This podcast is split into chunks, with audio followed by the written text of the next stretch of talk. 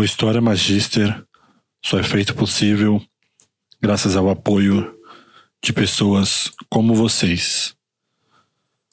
Esse episódio é especialmente ah, dedicado a Márcio Campos Porto e Nelly Rocha de Matos, os dois primeiros apoiadores do canal no Apoia-se, apoia.se barra História Magister. O nosso muito obrigado e a recompensa exclusiva para os apoiadores, com uma biografia de Caio Mário por Plutarco e a Guerra Civil de Sula pelo historiador Tom Holland, já está no site do Apoia-se.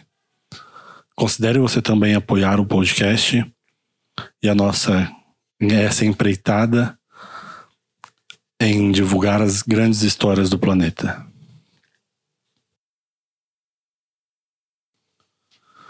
Esse é o terceiro episódio da série República Finita, uma série com diversos episódios aqui no podcast História Magister. Nós já abordamos uma boa parte do começo do fim da República Romana, da antiga República Romana. E se você não quiser estar perdido na história, eu recomendo que você ouça os dois primeiros episódios.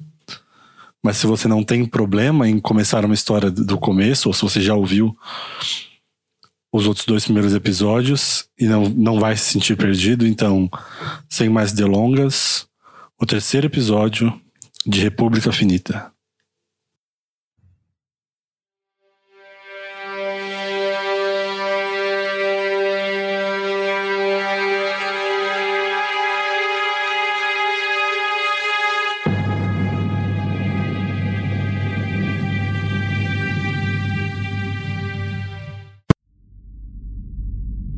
Uma das grandes forças que se encontra nas histórias dos reinos antigos, dos personagens poderosos das épocas passadas, são as profecias. Todo mundo sabe da prominência que as bruxas, as feiticeiras, as ciganas, num tempo mais recente, têm no tipo, nesses tipos de história, mas pouco se fala sobre o motivo essas promessas, essas visões de futuro que elas prometiam para reinos, para reis, para governadores, para estados, para lugares, qualquer tipo de, de coisa já foi alvo de algum tipo de profecia, especialmente nas grandes histórias. Hamlet, por exemplo, é completamente centrada ao, na profecia que é feita ao príncipe. E Roma tem grandes profecias, não só sobre si, mas sobre seus personagens também. Hoje nós vamos falar de dois personagens, um já, conhecido, já velho conhecido nosso, que tiveram suas vidas completamente mudadas por profecias. Um deles é Caio Mário, o antigo general, um dos maiores generais da história de Roma, indiscutivelmente, que teve seu auge na guerra contra os símbrios e contra os teutões, que nós discutimos no segundo episódio deste podcast, e que eu não comentei, foi que Caio Mário, antes de se tornar general do exército, quando ele era apenas um soldado, ele teve uma profecia feita sobre a sua pessoa. E a feiticeira que fez essa profecia sobre Caio Mário disse que ele seria uma pessoa importante, um divisor de águas na história de Roma, a ponto de que ele seria sete vezes cônsul de Roma. Se vocês se recordam do episódio passado, ele se aposentou em desgraça por ter apoiado os Saturninos um tribuno das plebes completamente radical que saiu assassinando seus rivais. E quando ele se aposentou, ele estava no seu sexto posto de cônsul na história. Isso deixa Caio Mário com a pulga atrás da orelha. E é um dos motivos pelo qual alguns historiadores dizem um dos grandes catalisadores que levou Caio Mário a ficar tão neurótico com a, o seu, a sua volta que ele teve problemas de saúde mentais. Mas não foi só Caio Mário que passou pela experiência de ter a sua vida mudada completamente por uma profecia. Quando Roma estava no auge do seu da sua turbulência política, quando as mudanças que Caio Graco tinha feito em Roma, especialmente elevando a classe equestre e equiparando ela politicamente aos senadores que fossem foram historicamente a grande força política de Roma. Na, época em que nós chegamos agora, Roma estava completamente distorcida em sua política. Os políticos de Roma prometem coisas para o povo, prometem coisas para os grandes poderosos, tudo que eles querem ouvir sem nenhum tipo de intenção de cumprir essas promessas. Claro que nós, nós tratamos isso como uma coisa comum da política de hoje, mas numa, num sistema tão fechado e menor e de confiança absoluta como sempre foi o sistema político de Roma, isso é uma tragédia sem precedentes. E esse tipo de coisa não passava, não passou despercebido pelos romanos de até então. Os romanos começaram a se perguntar nas fontes, isso fica muito claro, começaram a se perguntar o que estava acontecendo com a sua sociedade, que ela estava ruindo a olhos nus dessa maneira. Começaram a pensar que eles eram uma geração mais fraca, uma geração mais imoral do que as passadas. Nós, nós hoje, hoje temos um, uma visão do passado bem romantizada justamente pela situação atual da nossa sociedade. Os romanos não eram diferentes. Eles pensavam também na religiosidade do seu povo, se eles estavam rezando pouco, sacrificando pouco, ou seja, se a sua sociedade estava menos envolvida com os deuses em troca, se os deuses estavam deixando de favorecer a sua sociedade no, dessa maneira, em que as pessoas estavam se perdendo espiritualmente e às vezes até moralmente, que a corrupção estava completamente rampante de um jeito diferente do que era antes. A sociedade romana sempre foi corrupta, mas dessa vez ela estava sendo corrupta de uma maneira paralela, porque antigamente, como nós falamos no, no, no primeiro episódio, foi o grande tema do primeiro episódio que toda a ambição inata dos romanos, toda a sociedade deles construída em cima da ambição, servia para que no, no fim dessa linha de ambição que passava por toda a sociedade, essa ambição levasse Roma mais para frente. Então Roma era o grande império, era a grande nação, a grande sociedade dessa época, porque toda a sua todo, era um, toda a sua sociedade era um grande jogo de de resta um, digamos assim, onde você precisa atacar o outro e o outro precisa ser mais esperto, mais ambicioso e uma pessoa mais bem sucedida e mais esperta que você, para que você não tome o posto dele. E esse tipo de coisa levava a, a sociedade, mas como tu, todo esse tipo de movimento ambicioso chegava na ponta como a glória de Roma, no final das contas, isso conseguia levar a sociedade romana e o, o Império Romano mais para frente e acima de seus inimigos. Agora era cada um por si. Então, quando se dizia que os romanos estavam mais corruptos e mais ambiciosos nessa época em que nós, nós vamos comentar, isso quer dizer uma coisa diferente da, da, do primeiro episódio, do segundo episódio, porque agora eles estão votando egoist, egoisticamente. Como eu falei, os, os políticos com os equestres e, obviamente, os senadores também entraram nessa estão falando e prometendo que as pessoas querem ouvir, e essas pessoas estão começando a votar pelas pessoas que vão defender interesse, os interesses dela, não o interesse maior da sociedade romana. E esse tipo de coisa está começando a deixar marcas muito visíveis e profundas já na sociedade.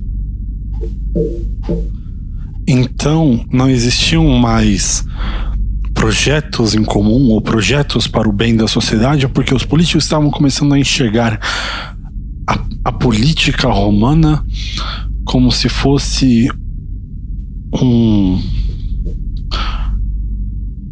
como se fosse um conjunto de poder finito em que se você apoia um projeto favorável ao povo de outro deputado, de outro senador, me desculpa, de outro político romano, e ele consegue passar esse projeto, esse projeto é favorável à população, então você está sendo prejudicado politicamente. Não interessa mais o que o povo ou o que Roma precisa, mas se você apoia ou se você ajuda um outro político e esse político consegue aprovar um projeto que é benefício, que é benef, que vai beneficiar a Roma, então você sai prejudicado politicamente e esse político sai fortalecido. Então agora não existia mais nenhum tipo de coalizão ou unidade entre os senadores, mas sim entre as diversas facções do povo que eles queriam agradar, mesmo sem nenhum tipo de intenção de, de cumprir com as suas promessas depois. Um dos grandes sintomas dessa desse egoísmo que tomou conta da sociedade política muito mais do que o normal em Roma é o novo tribuno das plebes de 93 a.C., Livius Drusus, ou Lívio Druso. Se você conseguiu reconhecer esse nome, nós falamos sobre o pai dele no primeiro episódio, também chamado Marcos Livius Drusus. Isso é muito comum na, na época da Roma Antiga.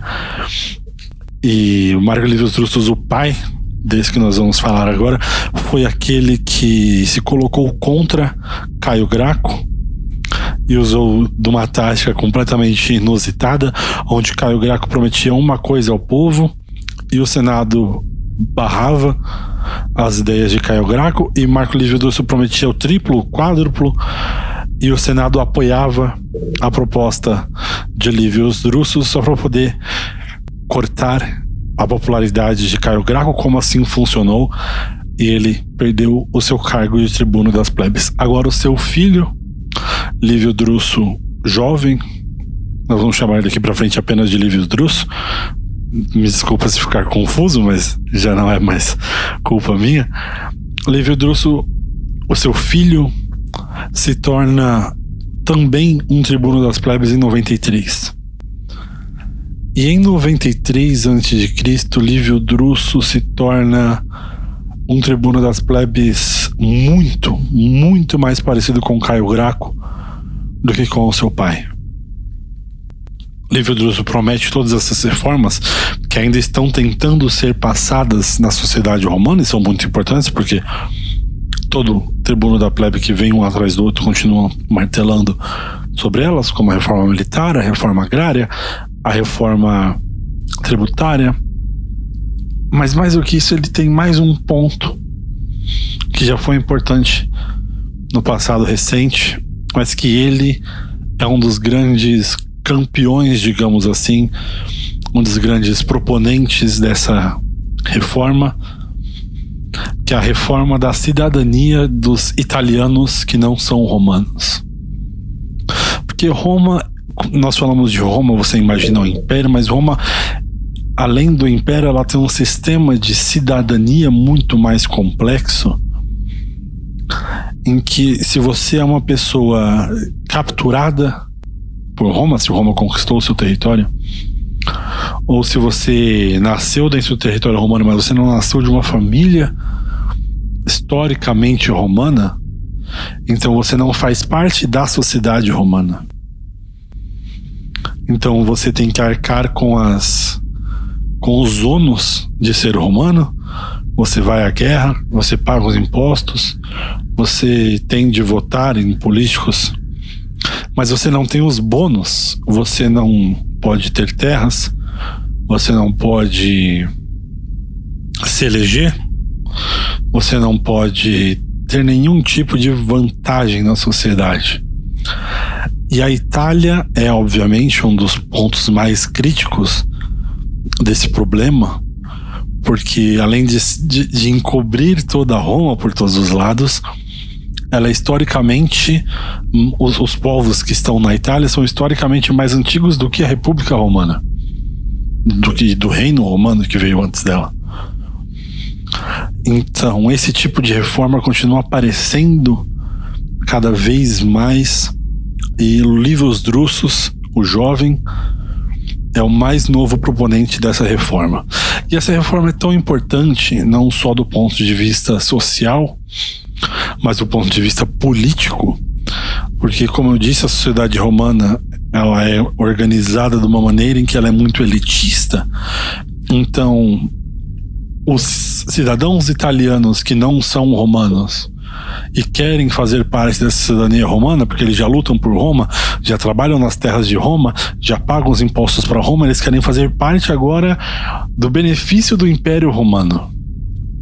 Porque Roma, há pouco menos de um século atrás, era um reino minúsculo e agora ele é o maior império do planeta.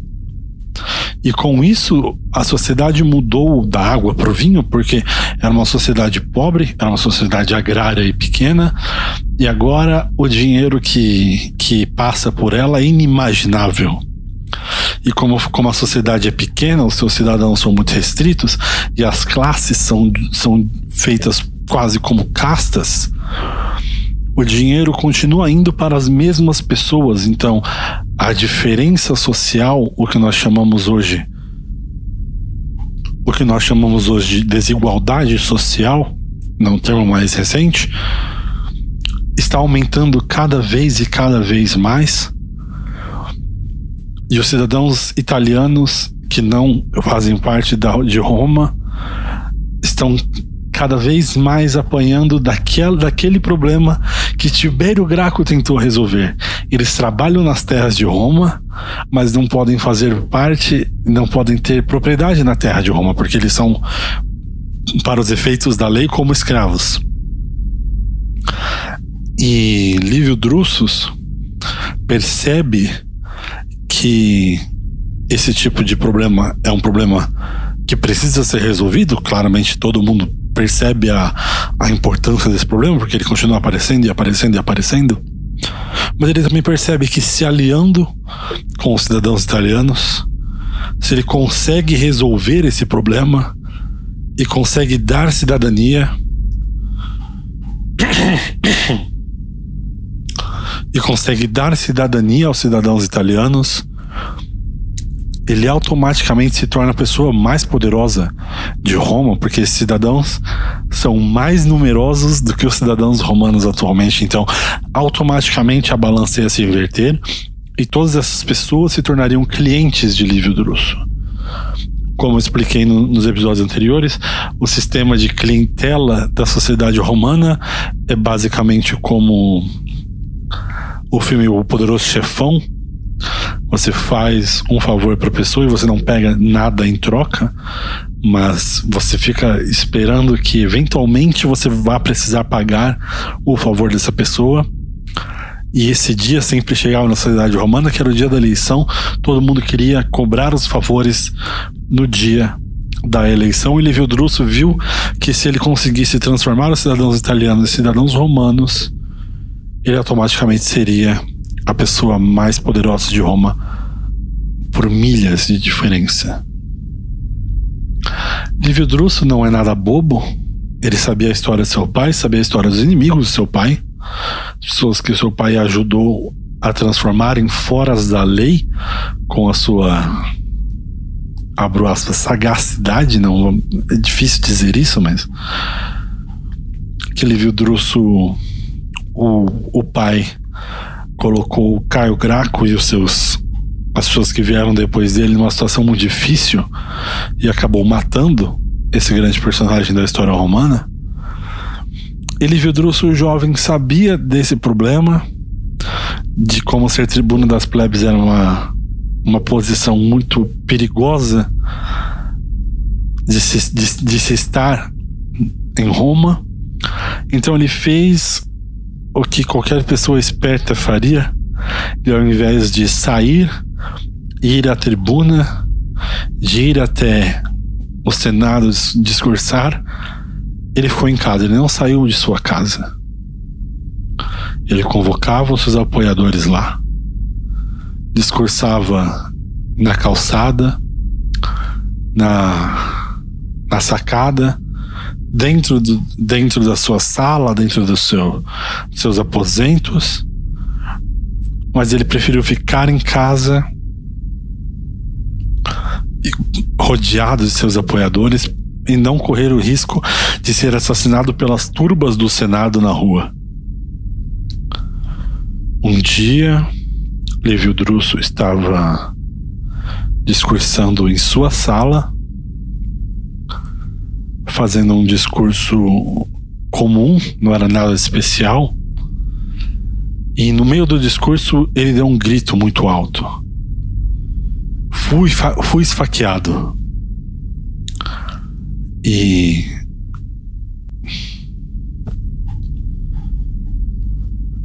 E um dia, fazendo um discurso na sala da sua casa, no escuro, como era comum na sociedade romana, eles faziam muitas coisas não, não, necessariamente no escuro, mas com algumas velas acesas, e se era um ambiente muito grande, o ambiente ficava escuro. E Caio Elívio Drusus estava fazendo seu discurso e de repente ele grita que foi esfaqueado.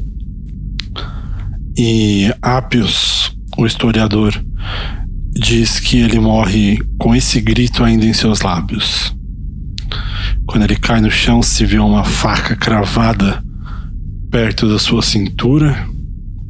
Ninguém sabe quem foi que o matou, se foi um apoiador, se foi um, um inimigo.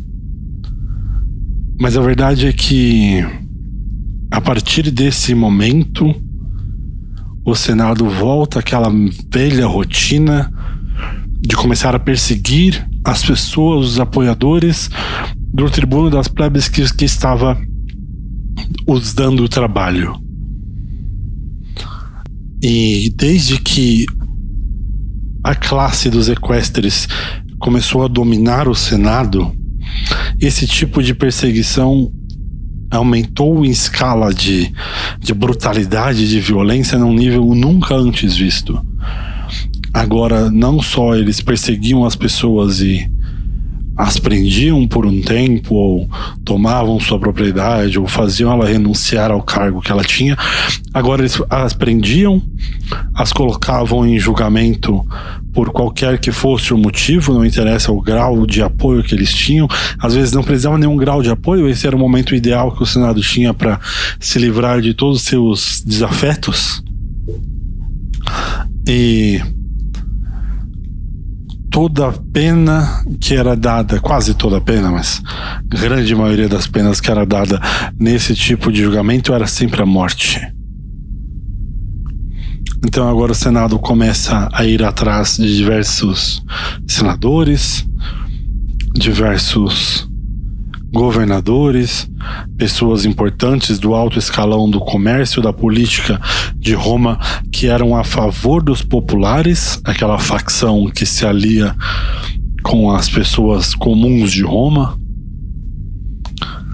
E começa a prender as pessoas, vários deles fogem quando recebem notícias de que foram convocados para uma audiência, outros são presos e julgados.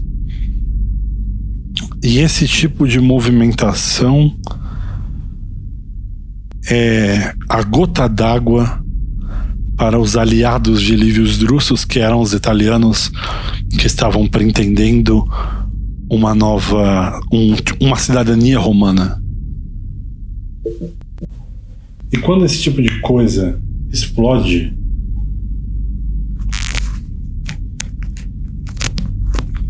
E quando essa perseguição aos apoiadores de Livius Drusus explode, e não só aos apoiadores de Livius Drusus, mas mais especificamente à classe que apoiava os populares, porque era, era essa a, a grande batalha na classe política de Roma desde a criação do Tribuno das Plebes como uma plataforma positiva. Eu digo positiva porque a, a, grande revolução, a gente já discutiu a grande revolução de Tibério Graco, de Saturninus, de Caio Mário, mas a grande revolução de Tibério Graco foi a mudança que ele criou no, no Tribuno das Plebes, que antigamente era uma plataforma negativa, no sentido de o Senado propunha leis, fazia as leis e passava pelo, pelo Tribuno das Plebes apenas para vetar ou não vetar, e, e nesse caso ela seria aprovada. E Tibério Graco foi o primeiro a usar o Tribuno das Plebes para propor leis, ao invés de apenas reagir às ações do Senado, ele passou a, a propor leis direto ao povo. E aí o Tribuno das Plebes passou a, ser, passou a ser uma plataforma positiva de criação de leis dentro da sociedade política romana e foi o grande, a grande, o grande coringa da, da sociedade que começou essa explosão de, de momentos e movimentos que estamos discutindo até então e a, o surgimento de classes como os populares e os optimates. E quando e quando agora essa classe política começa a perseguir com mais e mais afinco os apoiadores das classes dos populares e nesse momento em específico os apoiadores das pessoas que estavam lutando para que os, os italianos tivessem cidadania romana, os italianos veem esse movimento acontecendo e eles decidem que chega. Eles não vão mais, mais tentar lutar por dentro do sistema como eles estavam há gerações. Eles estão há séculos tentando fazer esse tipo de coisa acontecer politicamente, socialmente. Eles pedem, eles protestam, eles se aliam a pessoas políticas para tentar passar isso, como foi agora Livius Drusus. E para ele chega. Algumas cidades no norte da Itália começam a trocar vítimas e fazer seus planos. Eu digo trocar vítimas porque na sociedade europeia da época era muito comum que quando você fazia planos com outros, outras cidades ou outras sociedades ou até outras outros reinos, você selecionava pessoas da sua família, pessoas do seu do seu gabinete, pessoas importantes da sociedade e mandava como escravos ou vítimas para o outro reino e falava bom então nós vamos fechar esse plano e caso e caso eu não cumpra com alguma parte você pode fazer o que quiser com as, com as pessoas que eu te entreguei e vice-versa. Era um jeito muito arcaico, mas era uma garantia. Eles começaram a fazer isso, a tramar planos de se revoltar contra Roma, mas tudo, isso tudo em muito segredo. Roma começou a perceber um pouco desse, desse movimento e mandou duas pessoas para investigar, dois pretores. E quando eles chegaram na cidade, os italianos acharam que os pretores já sabiam do que estava acontecendo. Os pretores estavam indo lá para tentar ver se, se estava acontecendo alguma coisa. Os italianos achavam que já estavam pegos. Então, necessariamente, no meio da praça principal da cidade, mataram os dois pretores. E a guerra explodiu. Essa guerra dos italianos contra os romanos, que vai acabar matando mais de 300 mil pessoas num total. Vai durar poucos anos, mas é uma guerra violentíssima, a chamada Guerra dos Aliados, ou Guerra Social, que explodiu porque Roma se via mais importante do que a própria Itália, que era o grande não só o símbolo físico, mas com mas o espaço te territorial mais importante para o império e eles tratavam com esse tipo de desprezo até mesmo as pessoas, os seus aliados mais próximos. Então, a partir desse momento, começa uma guerra onde um lado está a Itália, do outro lado está Roma. Sei que para nós modernos é uma concepção esquisita, mas espero que eu tenha conseguido explicar bem o suficiente para você entender que nessa época são duas coisas completamente distintas e apenas pela vontade, pela teimosia de Roma, porque tudo que os cidadãos italianos mais querem era, é, são, é ser parte do Império Romano completamente.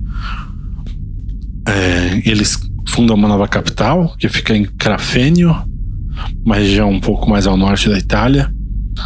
Lá eles montam um senado eles montam dois cônsuls, eles montam uma constituição que parece quase igual à constituição romana, porque os italianos não querem sair da Itália. Esse, esse, é, o, esse é o ponto completo da guerra que vai acontecer agora. É que eles não querem deixar Roma. Eles estão sendo praticamente obrigados por, pela intransigência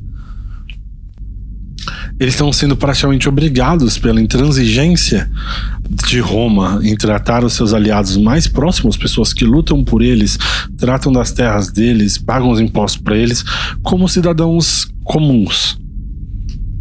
Eles criam um senado, criam um consulado, criam uma, uma própria moeda, a moeda a moeda italiana mostra o touro da Itália, o grande símbolo da Itália, matando o lobo romano. E é toda toda essa movimentação que a Itália está fazendo é talvez o maior desastre da história política de Roma até então.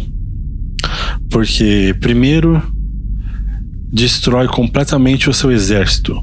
Quando Roma está lutando com outras tribos, não, não só tribos selvagens, digamos assim, como os teutões, como a tribo do norte da África que nós discutimos no começo do episódio 2, eles que eles ganham sempre, por mais difícil que seja, por mais que tenham complicações, quando eles estão lutando contra outros reinos, eles, estão, eles ganham de todos os reinos com uma mão nas costas. Porque aquela ambição que eu comecei discutindo todo, toda essa, essa série levou o exército romano a ser um, um pé e uma cabeça acima de qualquer outro exército na história do planeta até então. E parte desse exército, grande parte, a maioria desse exército, está com os cidadãos italianos.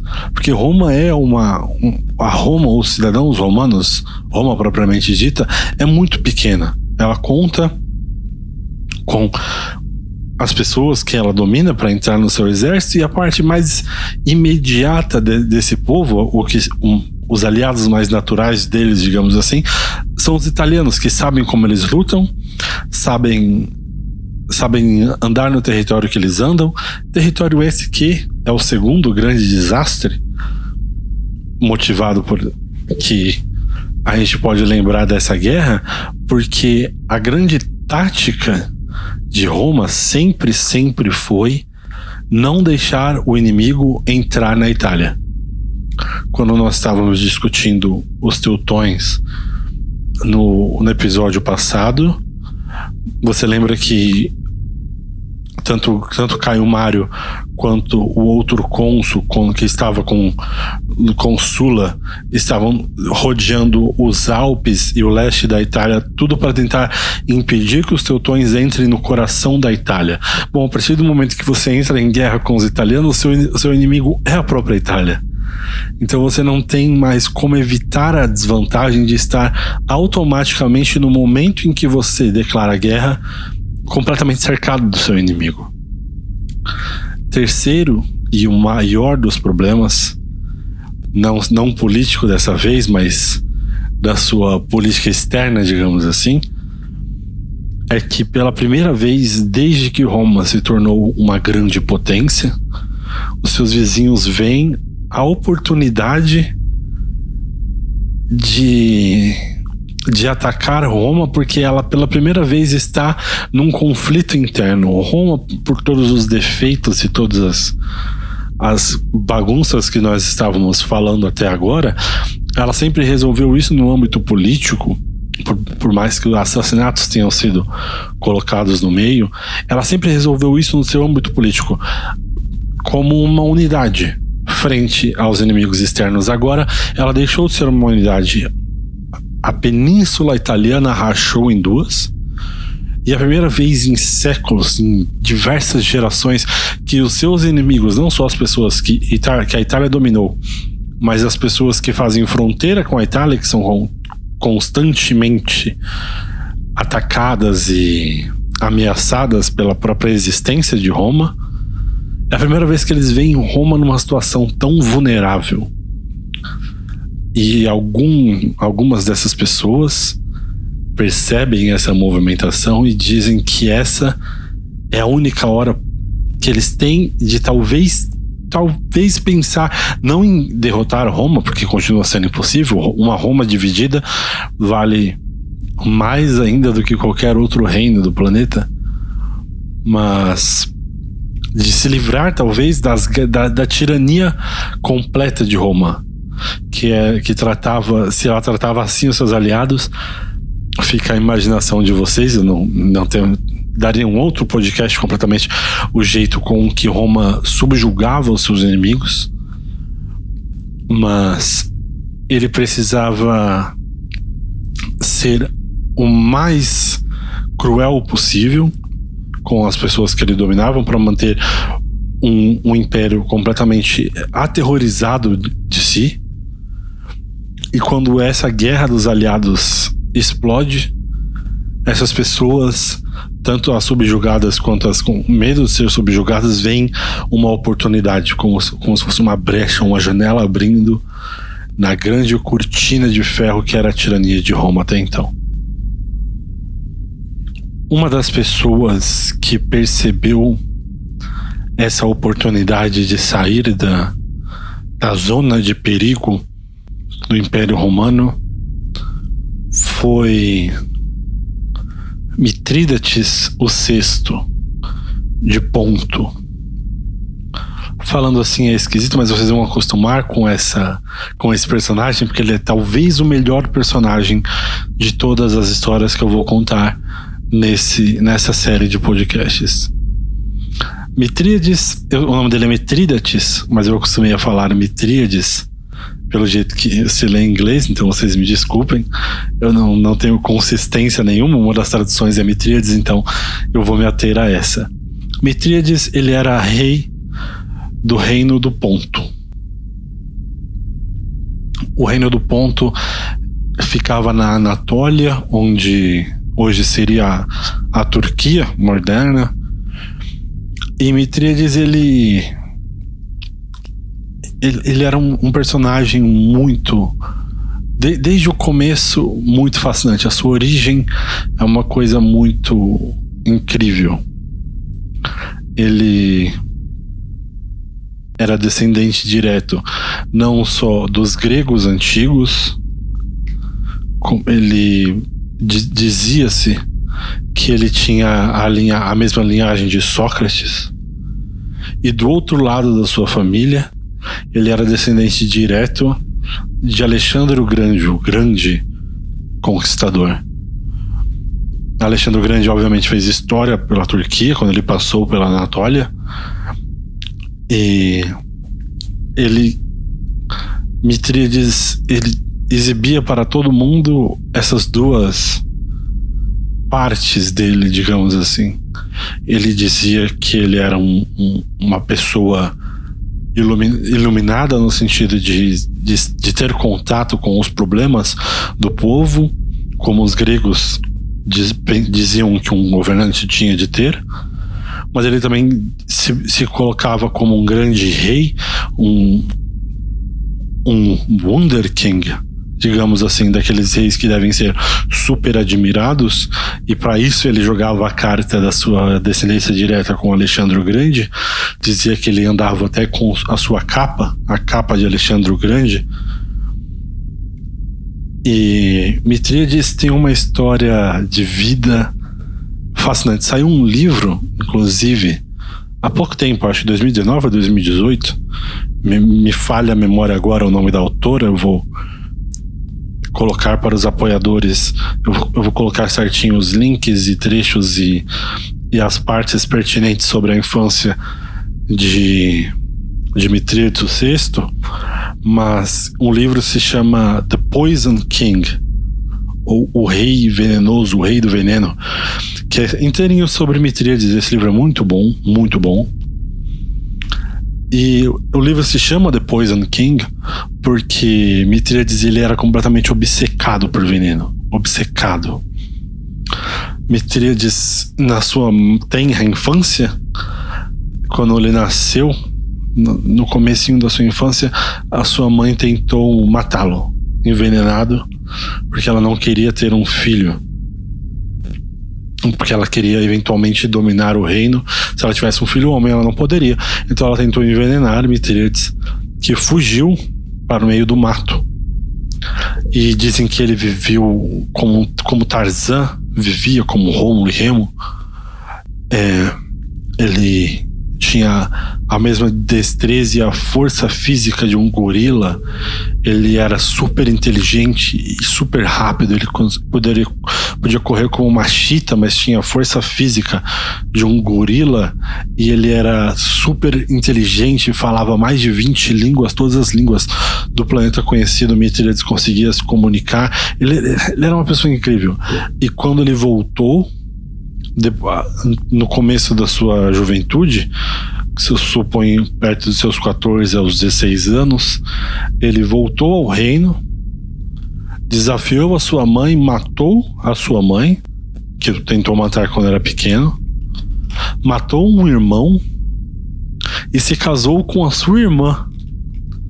O que parecia uma boa ideia no sentido real da coisa, porque consolidava o seu a sua o seu lugar como rei de ponto, até que ele descobriu que a sua irmã estava tentando matá-lo também, e também por envenenamento. Então ele manda matar a sua irmã. E ele fica completamente obcecado por veneno.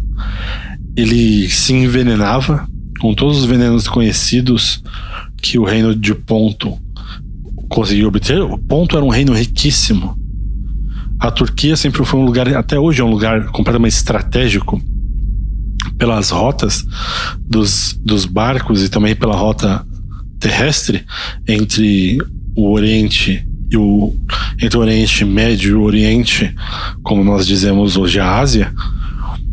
E Ponto era um reino riquíssimo, riquíssimo.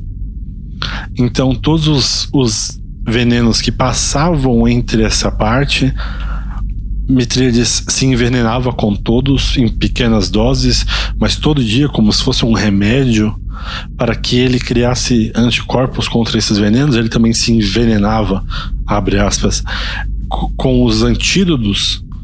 Ele tomava os antídotos, mas dessa vez em quantidades cavalares, para tentar criar esses antídotos dentro do seu corpo.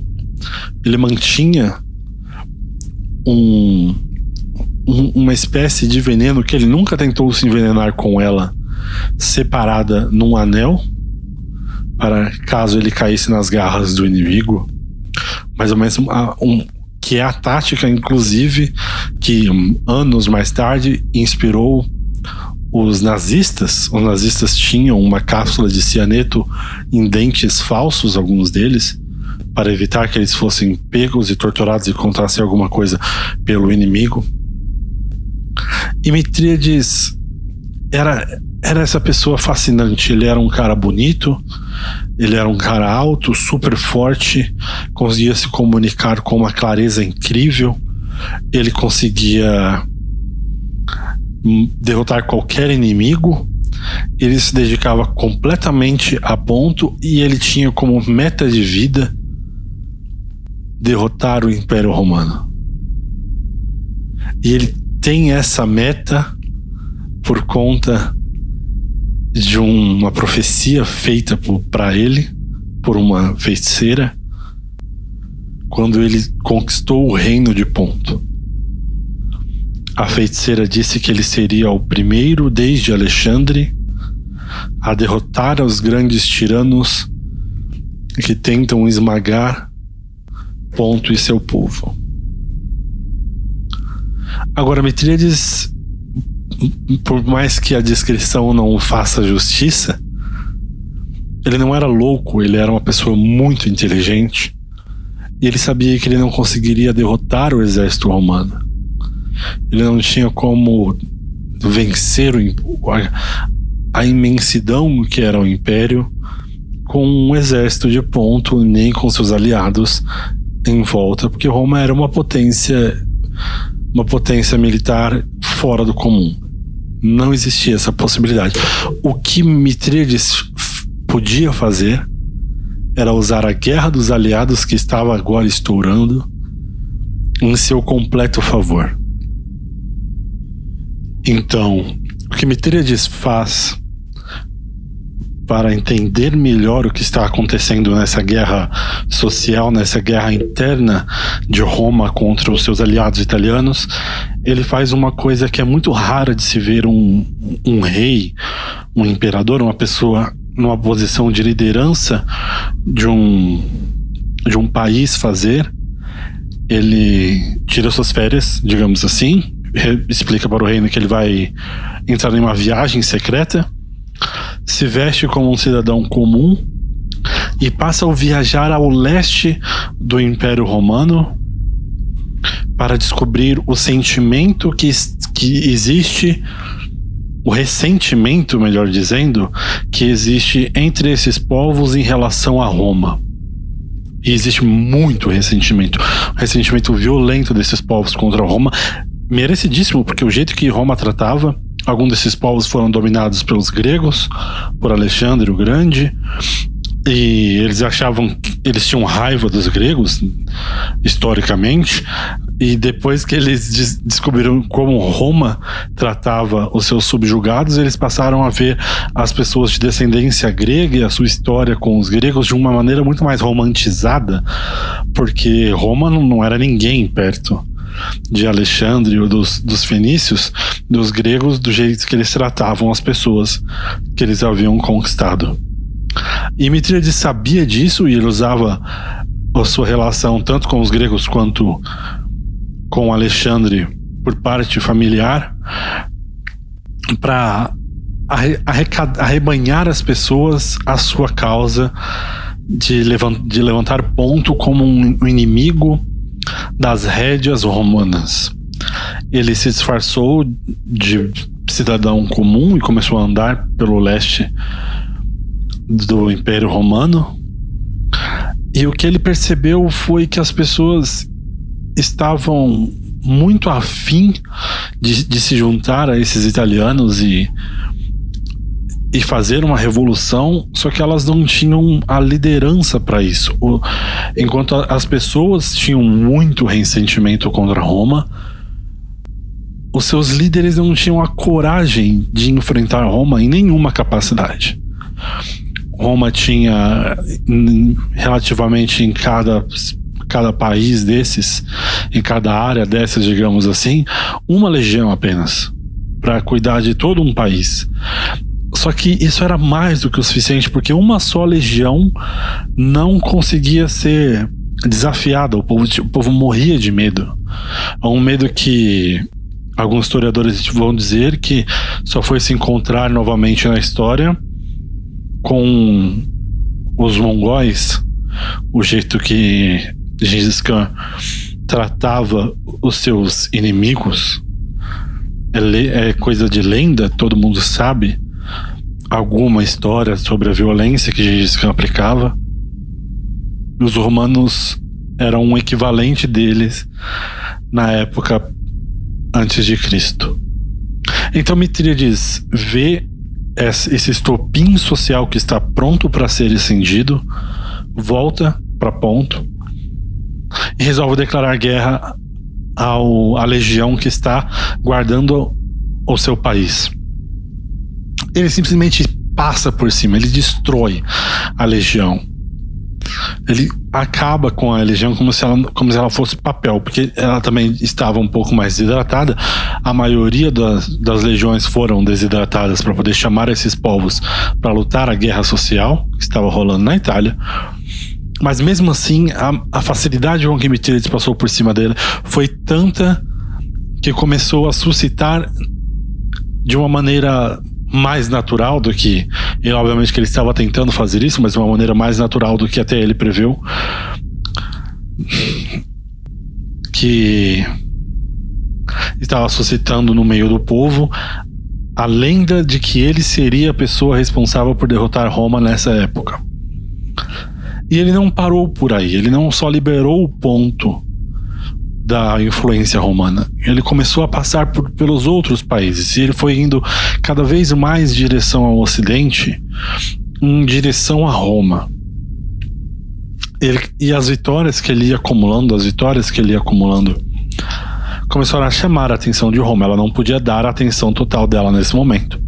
Ela tinha problemas muito maiores dentro da sua própria casa, mas não passou despercebido de Roma. E Mitríades sabia disso. Como eu falei, ele era um homem muito inteligente talvez um dos homens mais inteligentes de toda essa história. E, claramente um dos mais heterodoxos, digamos assim. Porque o que Mitríades faz é. Eu acho que eu, eu nunca vi uma, uma tática tão bruta e ao mesmo tempo ousada como a que Mitríades aplica nesse momento. Ele para a guerra, quando ele, quando ele já derrotou umas quatro legiões, ele para o seu exército, desbanda ele, se esconde em um país, no país que ele está, não, não, não sabem dizer qual é, e ele começa a mandar recados para todos os povos do leste da, do Império Romano, dizendo uma só coisa se vocês querem derrotar Roma, no dia 26, ao meu comando, todos irão sacar suas adagas e matar o italiano mais próximo de vocês. Ele simplesmente colocou um cartaz de vivo ou morto. Ele simplesmente colocou uma ordem de assassinato a todos os romanos de uma vez só e todos os executores eram era toda a população que tinha alguma coisa contra Roma.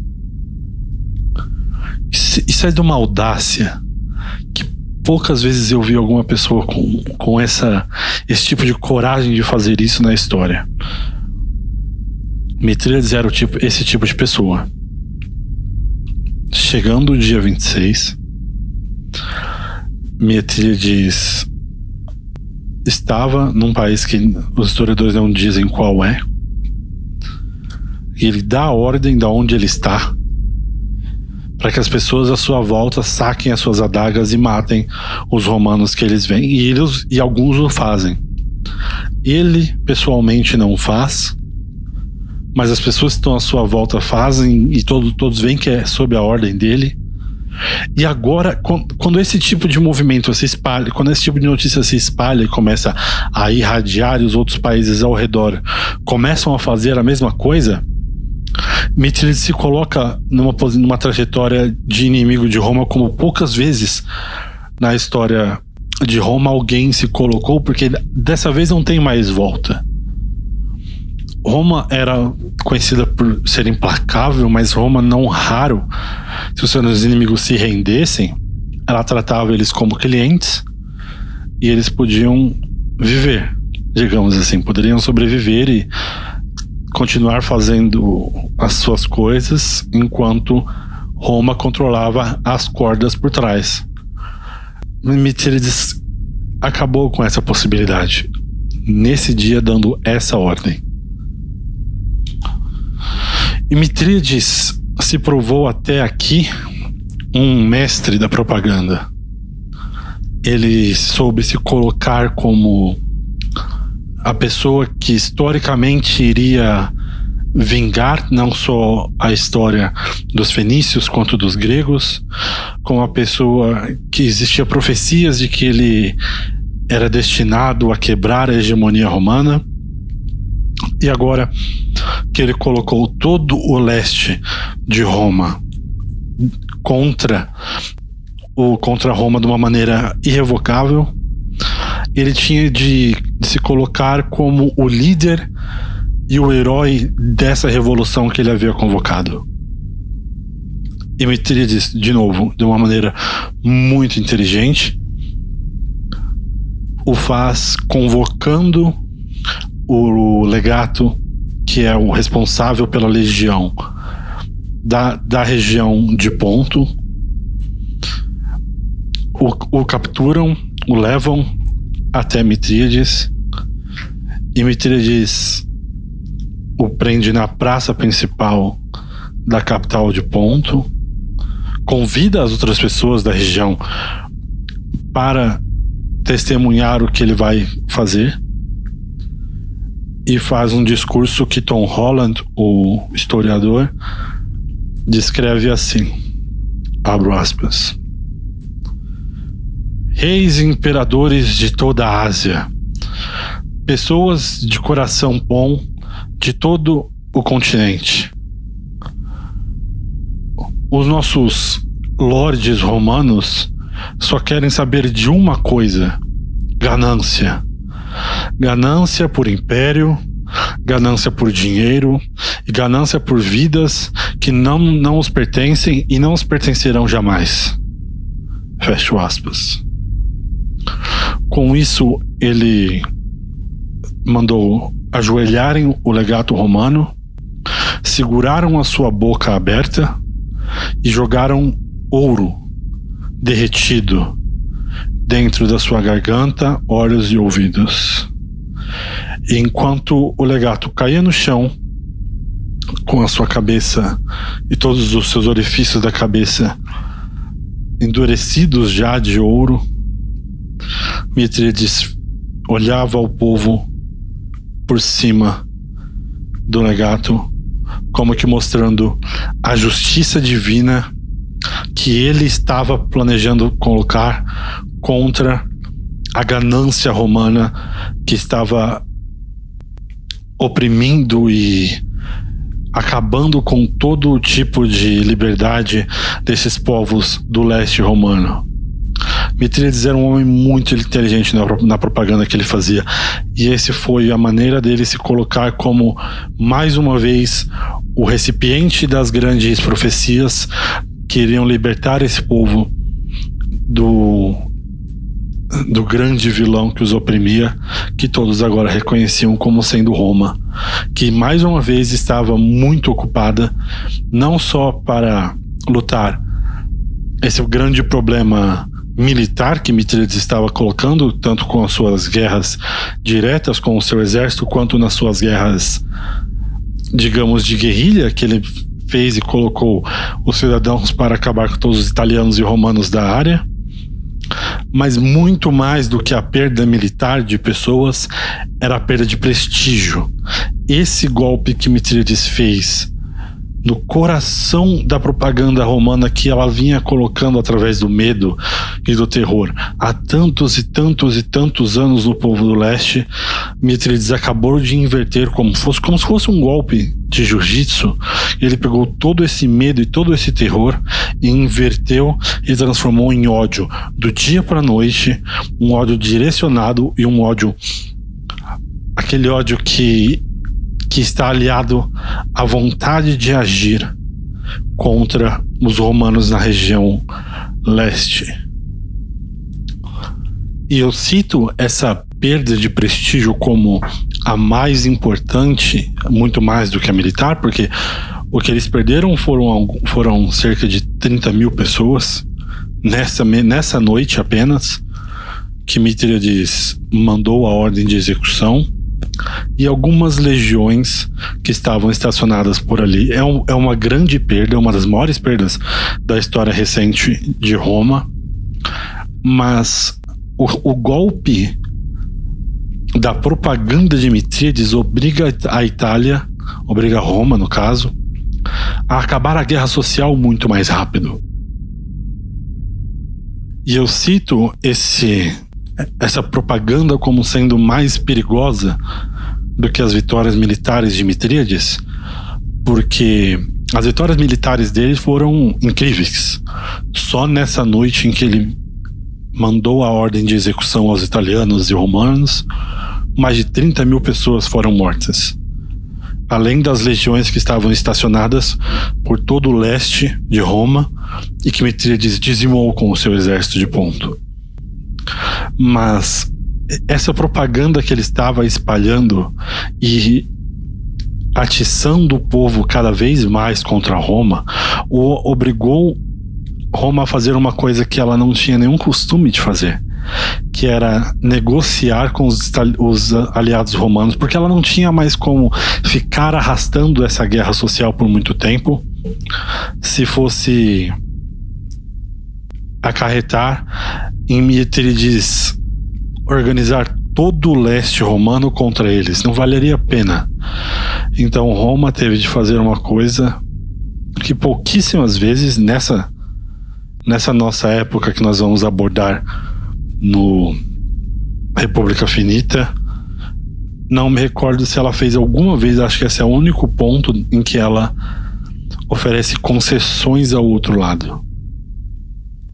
Então, Roma chega aí numa cidade italiana, uma, uma das que ainda não eram rebeldes, ela ainda estava pensando se iria se juntar ao lado italiano e diz: Olha, se você não se juntar aos italianos, a gente, a gente dá a cidadania para o seu povo. Não se junta com eles, fica com, fica com a gente e a gente dá a cidadania. Eles dizem, óbvio, claro, tudo bem. Porque essa guerra toda começou por causa disso. Então, o que, isso era o que eles queriam, eles estavam basicamente ganhando. Roma percebe que funcionou e chega nas cidades rebeldes mais próximas e diz: Olha, a gente acabou de dar cidadania para essa cidade que não quis se rebelar contra a gente. Se vocês que estão mais perto baixarem as armas, a gente também te dá a cidadania. E funcionou perfeitamente. Eles falaram, claro, tudo bem, opa, perfeito. E se renderam a Roma. Então Roma, vendo que esse era o caminho, falou para todas as cidades de uma vez: olha, quem desistir da, da luta, nós vamos dar a cidadania. E do dia para noite, a guerra social acabou, porque porque Roma fez o, simplesmente o que eles deviam ter feito desde o começo. Se eles não tivessem sido tão sacanas com os italianos desde o começo e matado e matado os os tribunos que estavam ao lado deles, os outros senadores que estavam do lado deles. Essa guerra não tinha nem começado, então eles fizeram isso e, os, e era tudo que os, os italianos queriam e falaram: opa! E assim acabou a guerra social da Itália. A guerra social só não acaba nesse momento porque ainda tem duas pessoas que são praticamente as únicas duas pessoas a ter alguma vantagem na, na guerra social da Itália, com a existência da guerra social, que ainda querem dar um, uma chave de ouro para essa guerra. E essas duas pessoas, que são as pessoas que mais têm a ganhar, estão no momento mais importante das suas vidas, realizando as conquistas na vitória da guerra social. Uma delas é um já conhecido aqui do podcast, que é Lúcio Cornélio Sula. Cornélio Sula, para quem não, para quem não se lembra exatamente, foi o general Júnior, que tinha acabado de começar praticamente sua carreira militar e capturou o general Yugurta na, no norte da África, quando ninguém mais conseguia dar um jeito naquela guerra. Ele, com a sua engenhosidade, capturou o Jugurta. Também foi tão bom, foi tão bem recomendado e continuou trabalhando tão bem que foi colocado sob o cônsul na guerra contra os teutões e os símbrios. Fez uma vitória sensacional defendendo os Alpes para que ele não entrassem na Itália. E agora ele está naturalmente como o general mais celebrado da Itália no momento. E ele está dizimando todas as batalhas em que ele aparece na guerra da Itália. Lúcio Cornélio Sula é um personagem que pode não parecer pela quantidade de vitórias que nós estamos falando aqui, mas ele é uma pessoa muito maior do que isso tudo. Ele é de uma, uma das famílias mais antigas de Roma, politicamente. Quando eu digo mais antigas, é uma coisa que a família Sula ela é integral na história da República Romana. É como falar com uma família Sarney no Brasil ou a família Bush nos Estados Unidos, a família Perón na Argentina. São famílias que são integrais na história de uma república, você não consegue contar uma história de uma república sem elas. E o Lúcio Coronel Sula é a pessoa mais azarada dessa família. Porque quando chega a vez dele de ter a sua juventude e entrar na caminhada rumo à fama de ser o homem da família Sula, o pai dele perde todo o dinheiro da família. E quando eu digo todo, é todo o dinheiro. Alguns historiadores, como Tom Holland, diz que seria melhor para Sula não nascer pobre ou nascer numa classe mais baixa, como a dos cavaleiros, do que ter nascido numa classe tão alta e não ter como cumprir as expectativas, porque Sula se viu nesse momento sendo cobrado por, por toda a sociedade e sem ter nenhum apoio da sua família ou nem da sociedade para cumprir essa expectativa. Então ele teve uma infância e uma, uma juventude muito conturbada. No, na juventude ele é o que nós chamaríamos de rebelde, de delinquente. E uma das coisas que ele fez na sua juventude, na sua adolescência, na sua seu jovem adulto Sula, foi se envolver com uma prostituta que se apaixonou completamente por Sula. Era a prostituta mais bem paga de Roma, a história não guarda seu nome, mas era a prostituta mais bem paga de Roma, e quando ela veio a falecer, ela deixou toda a sua imensa fortuna apenas para Lúcio Sula. Sua fortuna era tão grande, essa, essa prostituta era tão bem paga, que dizem que a fortuna que Sula obteve com a herança dela era maior do que a fortuna que seu pai perdeu, tendo toda a história da família Sula debaixo da, su da sua palma. E Sula, então, agora novamente incluso na alta sociedade, se coloca na posição que sempre se espera dele, entra no exército. E as pessoas começam a notar Sula muito mais. Sula é fisicamente uma pessoa memorável também. Ele tem olhos que Cícero descrevia como faróis azuis que você olhava no, no olho dele e conseguia imaginar coisas acontecendo atrás dele. Olhos azuis claríssimos, cabelo claro, loiro, cacheado, aparentemente era um homem belíssimo, mas ele tinha em seu rosto marcas, não sabem dizer se é de acne, mas é o que se supõe, marcas avermelhadas, grandes bolhas, que quando ele ficava muito nervoso, as bolhas se tornavam mudavam de vermelho para roxo. Ele era uma pessoa fascinante. E ele tinha essa dualidade de ser a tempos uma pessoa muito magnânima, de deixar várias cidades viverem, de negociar vitórias apenas na conversa.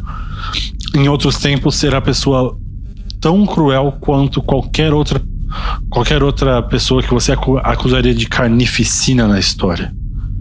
Lúcio Sula é um, é um personagem muito interessante, uma pessoa claramente ambiciosa, que fez por onde reconquistar o seu lugar na sociedade e até então ele está sendo passado para trás constantemente, mas ele vê que agora o caminho está aberto para ele para ele finalmente se tornar a figura que ele sabe que ele deve ser.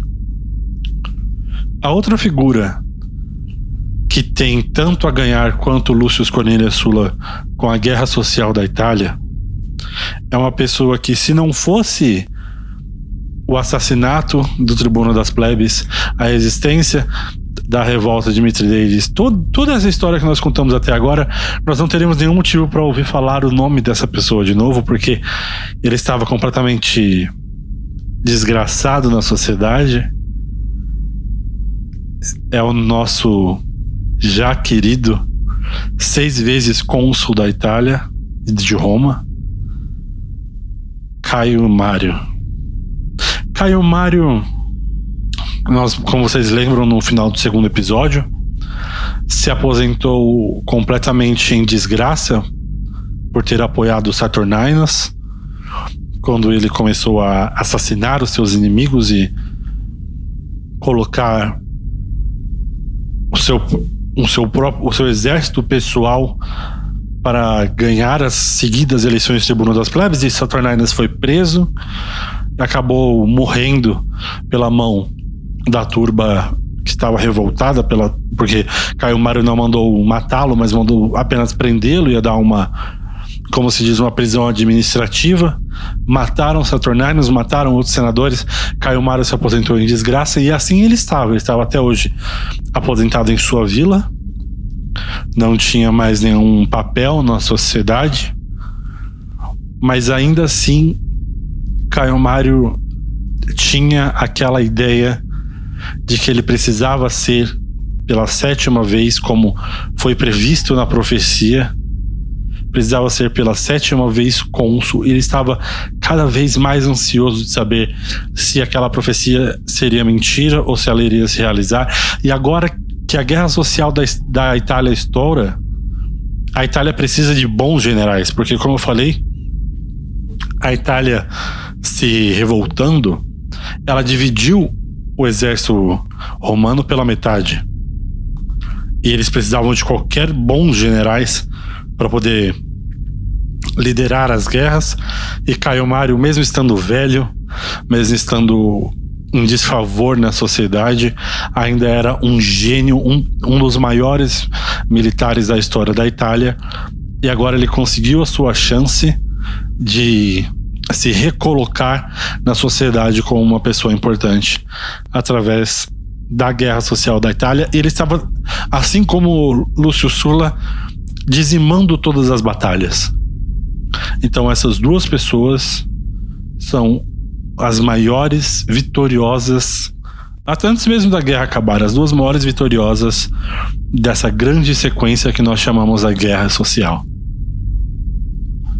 Embora tanto Sula quanto Mario estivessem ganhando essa guerra social, como nós fizemos, as únicas duas pessoas que estavam realmente levando vantagem com a existência dessa guerra, Sula sabia que ele era a pessoa que estava mais à frente.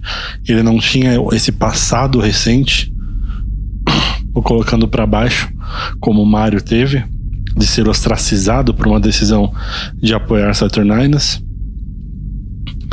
Então Sula vê essa oportunidade e decide ir a Roma finalmente conquistar o seu protagonismo político. Então ele vai e coloca todo esse currículo militar que nós comentamos à disposição do povo e pede para ser eleito cônsul de Roma. E ele consegue, é eleito cônsul de Roma pela primeira vez, e agora Sula está no comando da guerra oficialmente, não só como general, mas como o líder de Roma. E quando ele começa a dar fim efetivamente à guerra social, Caio Mário também volta para Roma, porque em Roma já está acontecendo nesse, nesse momento, nessa mesma sequência, incrivelmente já está acontecendo outro problema político. Um tribuno das plebes, de nome Salpíquias, está mais uma vez propondo leis, no mesmo estilo de todos os tribunos que nós discutimos aqui, mas ele está propondo leis e as principais é justiça para os italianos não romanos Você pode estranhar, porque esse é o motivo pela guerra, pelo qual a guerra social aconteceu, toda essa bagunça aconteceu até agora e Roma deu a cidadania para todos eles, mas do jeito que Roma sempre foi, eles colocaram um. Eles enganaram os cidadãos italianos nas entrelinhas do contrato, digamos assim, e essa suposta cidadania que ele deu aos italianos era basicamente que eles podiam participar em votações, mas em comissões que não, não influenciavam em nada o governo romano e nem tinham peso nas escolhas dos senadores ou dos cônsuls. Então, o que Roma fez foi basicamente passou a perna em todos os, os italianos para acabar com a guerra social, que começou porque eles estavam se sentindo passados para trás por Roma. E Salpíquias não perdeu nenhum tempo e resolveu já se lançar nessa plataforma de fazer justiça aos italianos que acabaram de ser passados para trás nesse comecinho de fim da guerra ainda há cidades lutando mas a maioria já se rendeu pela troca de cidadania. E Salpíquias, assim como nós comentamos anteriormente, ele está, como todos os outros, aprendendo cada vez um pouco mais. Então, Salpíquias, ao invés de, de ir ao fórum debater com a cara limpa, como faziam os irmãos Graco, ou de ficar em casa debatendo para se proteger, ele criou uma milícia ou um, um grupo de soldados e gladiadores que ele contratou do próprio bolso para formar um grupo que ele chamava de anti-senado. Porque o Senado agora tendo esse costume já conhecido dos romanos de mandar assassinar todos os tribunos das plebes que contrariavam eles, ele criou o anti-senado para tentar protegê-lo. E conta a história que várias vezes o, o, o anti-senado, por, por mínimo três, realmente salvou a vida de Salpíquias. Quando os cônsuls, quando os mandados de Sula e dos senadores tentavam matar Salpíquias por estar lutando contra esse fim da guerra que ficou amarga, eles, o antenado por várias vezes salvou a vida de Salpíquias, mas ainda assim faltava algum peso político para Salpíquias conseguir mudar esse tipo essa decisão tão recente porque quanto mais recente a decisão, maior o peso político você precisa mudar para mudá-la. E Salpicas tinha muito peso social, mas ele não tinha o peso no, ele não tinha o peso de uma de ser de uma família histórica, nem o peso de ter servido no exército, ele era um tribuno das plebes que veio das plebes. Então, ele se alia com uma grande figura de Roma, que é Caio Mário. Caio Mário que entrou em ostracismo por, por apoiar um tribuno das plebes, agora sai do ostracismo para apoiar outro. E com o apoio de Caio Mário, o apoio político-financeiro de Caio Mário, Salpicas consegue colocar essa proposta atra através do Senado, por cima do Senado, direto ao povo, com a garantia de que ela vai ser aprovada. E Caio Mário só pede uma coisa em troca desse poder todo que ele ajudou Salpicas a alcançar. Ele não quer ser cônsul, ele tá, ele, ele tá, ele tá tudo bem para ele que Sula seja o cônsul nesse momento. O que Caio Mário quer é o que o Sula ganha com o consulado dele, que é o comando da guerra contra Mitríades, que ainda está rolando no leste Caio Mário faz questão de ser o comandante dessa guerra, como todo mundo que, que agora tem algum poder no exército quer essa guerra contra Mitríades. Sula só, só foi até Roma para tentar ganhar o consulado, de olho nessa guerra que, vi, que viria logo após a guerra social contra Mitríades, e todo mundo quer essa guerra. Por que, que todo mundo quer essa guerra? Porque se diz que é vai ser uma guerra muito fácil. Como nós comentamos, Mitríades tem pouquíssimas pessoas, uma legião e meia, romana em paralelo, digamos assim, em equivalência, mas que daria imensos benefícios para quem ganhar essa guerra, porque ponto o reino de Mitríades nunca foi conquistado. Aquela área da Turquia nunca esteve sob dominação romana. ela estava no, no limite ali. No, e é dito que os, os guerreiros de ponto, as suas próprias armas e armaduras, elas são cravejadas de brilhante com linhas douradas. É, se diz que é um, um, lugar muito rico e nunca conquistado, então quem, quem conseguir derrotar Mitríades e esse pouquíssimo de, de exército que ele tem, tem imensas coisas a ganhar. E agora que que o poder político de Roma cada vez mais depende do dinheiro, porque os cavaleiros entraram e eles são os donos do comércio, e agora donos das terras sendo senadores, o dinheiro é cada vez mais importante para você ter poder dentro de Roma, politicamente falando, mais do que o normal. Então Caio Mário pede em troca apenas que ele consiga ser o comandante contra a guerra que vai se desenvolver contra Mitríades. Salpíquias diz que tudo bem, passa essa lei, por, de novo por cima do Senado, apresenta direto ao povo, o povo que ainda tem um carinho grande por Caio Mário.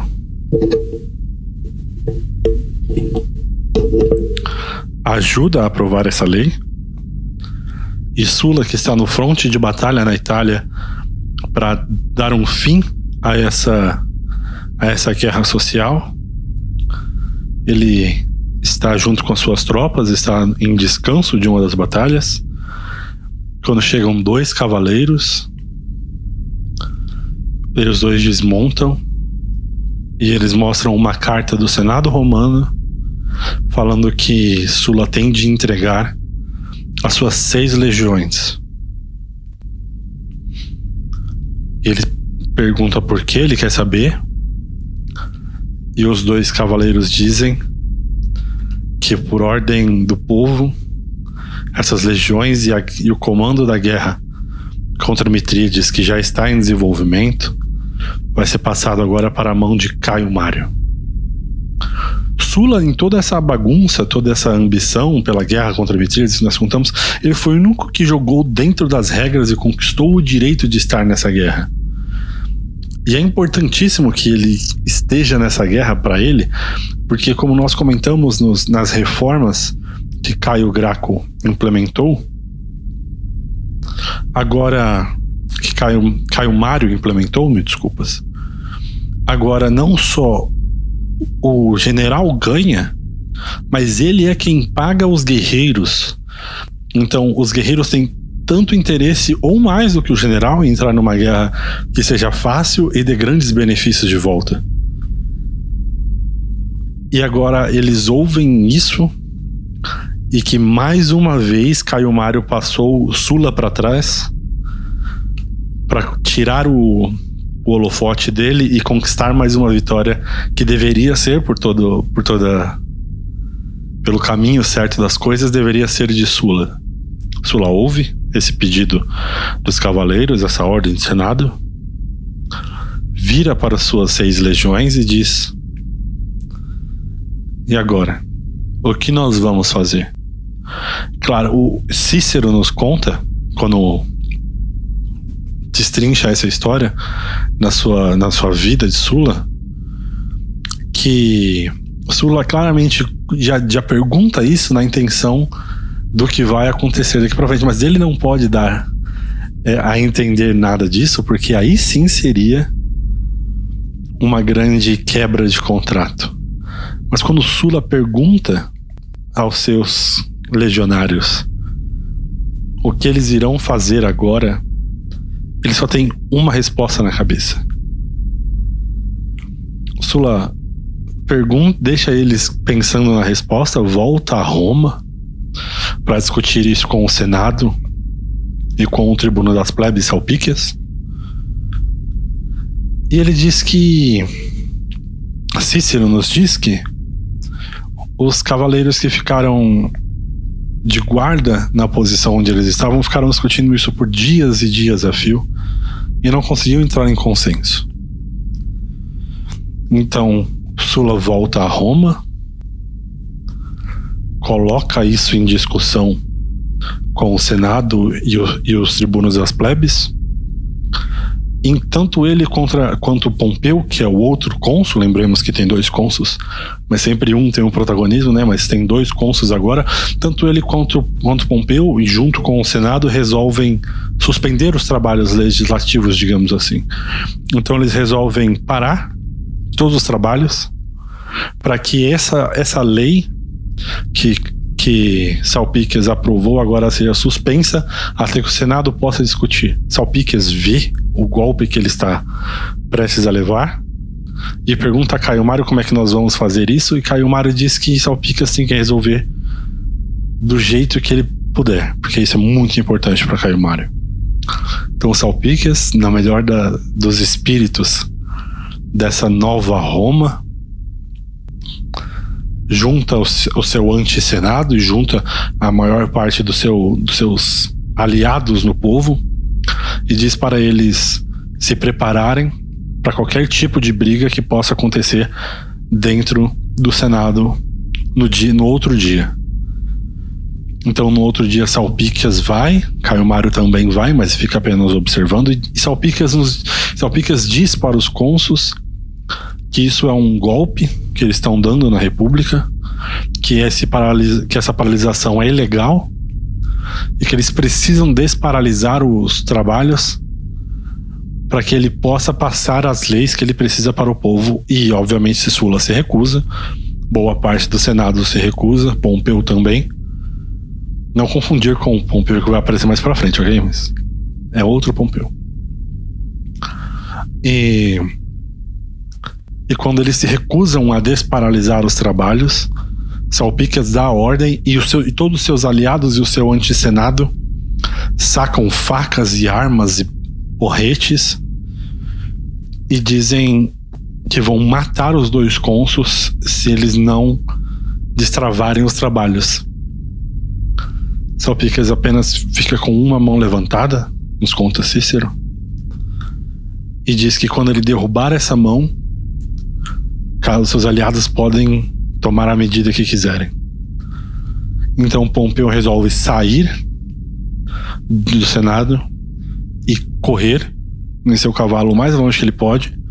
Sula diz que vai sair para consultar os seus assessores e também sai do Senado.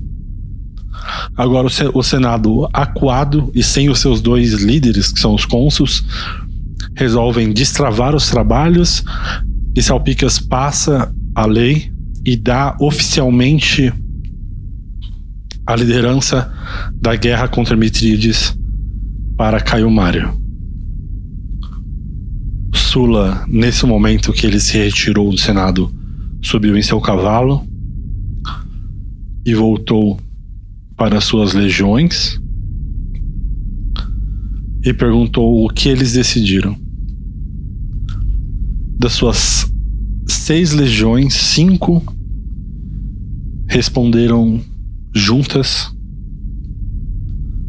uma coisa que é considerada até hoje um dos maiores divisor de, divisores de água na história de Roma. Elas respondem: Vamos a Roma e vamos restaurar o que é seu ao que é de Roma. Essa frase não faz tanto sentido assim em português, mas colocando num, num português tradicional seria: vamos a Roma e vamos colocar tudo de volta no lugar. E essa era a resposta que Sula já estava prevendo. Mas ele, como cônsul, não poderia sugerir uma coisa dessa, porque isso é o tipo de coisa que não existe precedente na história de Roma.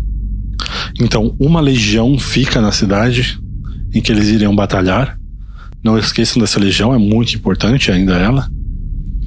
Massula, com essas outras cinco, marcha de volta em direção a Roma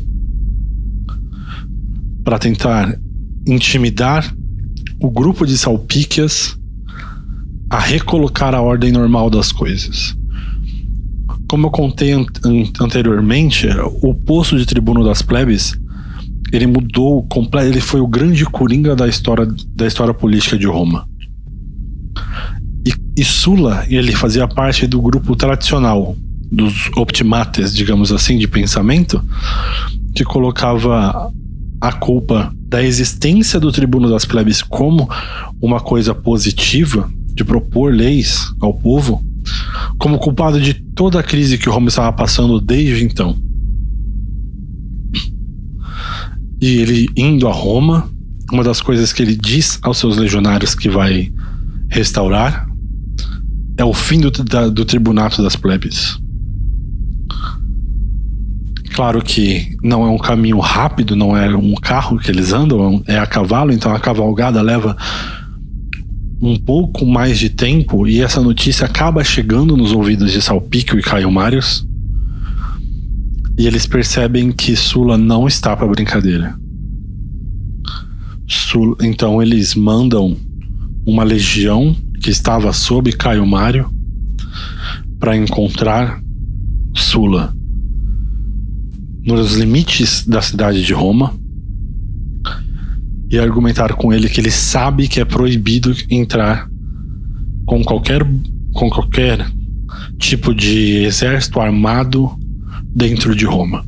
Essa recepção alcança Sula e Sula claramente diz que você não precisa se preocupar, nós viemos aqui apenas para demonstrar força e dizer do nosso apoio contra essa lei que está que vocês acabaram de passar. Existe gente que são contra, o cônsul é contra e aqui está o nosso apoio o nosso apoio não só político, mas de força contra essa lei, mas por favor chame Salpiques, vamos discutir isso. E assim que a a congregação que que Salpiques mandou vira as costas e começa a voltar para dar o recado, Caio e seus legionários vão logo atrás. E quando eles começam a passar as pontes que, dá, que desembocam em Roma, essa, esse, esses legionários de Caio Mário que foram dar o recado percebem o que vai acontecer e começam a correr. E nesse momento, Sula dá a ordem para que os seus legionários entrem em Roma armados e comecem a batalhar contra os legionários de Caio Mário. Essa é a primeira vez na história de Roma em que dois exércitos estão batalhando dentro da cidade, ambos sob a bandeira romana toda guerra civil que, você, que tenha acontecido antes, todo tipo de disputa política que tenha desembocado ou não em morte, tudo, esse é um movimento tão inesperado por parte de Sula, mas somando as coisas, estava claro como a água que era isso que ia acontecer. Nunca isso tinha acontecido antes, mas em retrospecto seria o único única vazão natural de toda essa discórdia. Então, a primeira guerra civil de Roma nasce quando, quando Sula entra com, seus cinco, com as suas cinco legiões dentro da cidade para derrotar Caio Mário e Salpiques. Uma das frases que Cícero é famoso por cunhar é que o fogo não escolhe inimigo, dizem alguns que é a origem da frase fogo amigo, mas quando os legionários de Sula entram em Roma, eles começam a caçar as, os, as pessoas, os apoiadores dos populares, e começam não só a matar as pessoas que eles acham, mas botar fogo naqueles prédios que eles sabem que, é, que são historicamente de apoiadores dos populares. E esse fogo começa a se espalhar por Roma, esse desespero, porque você imagina a situação dos, do povo de Roma, porque eles não tinham televisão para ligar e saber o que estava acontecendo. Enquanto tudo isso estava fervendo, o Sula estava se movimentando, levando quase uma semana se movimentando com seus legionários até lá, e a movimentação dentro de Roma por parte de Caio Mário e do, do tribuno das plebes, isso tudo é a primeira vez que isso vai acontecer. Daqui para frente, isso vai ser uma norma.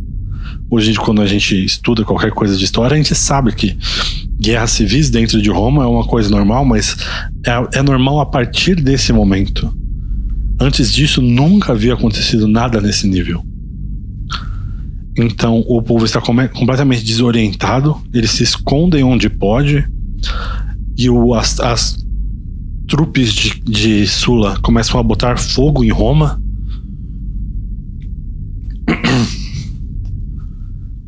E Caio Mário e Salpicas percebem que eles, obviamente, irão perder a batalha. E Caio Mário foge da cidade com seus poucos apoiadores, que eventualmente vão se perder pelo caminho.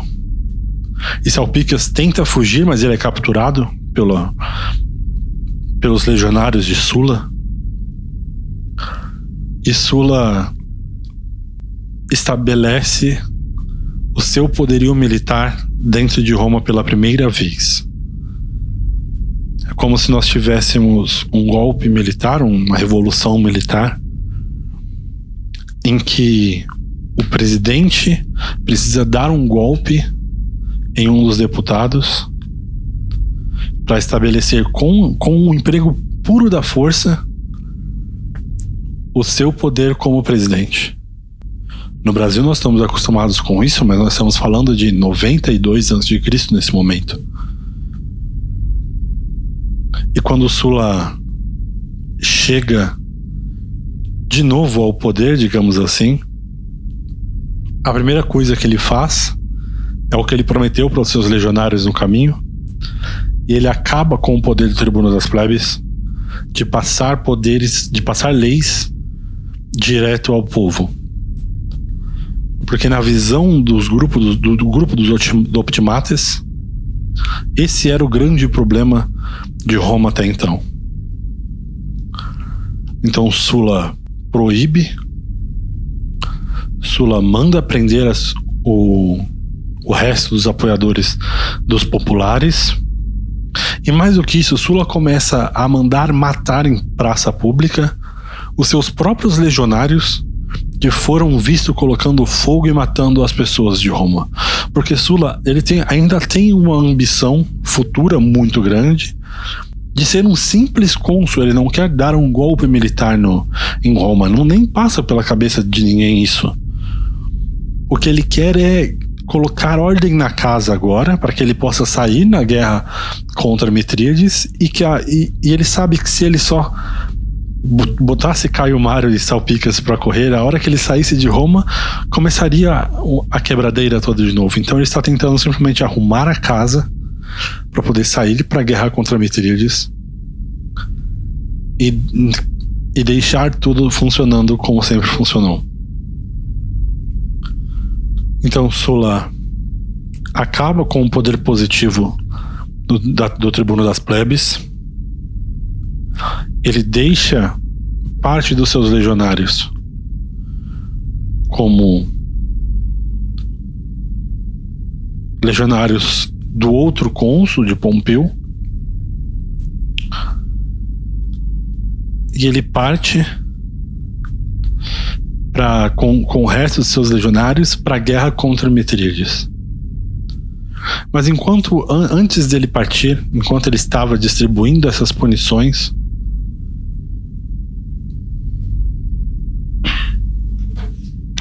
agora que Sula conquistou Roma, está na altura de uma nova eleição para cônsul e Sula muito por conta dessa dessa guerra civil que ele causou entrando em Roma para tentar, nas palavras dele, restaurar a normalidade, ele não ganha a nova eleição como cônsul.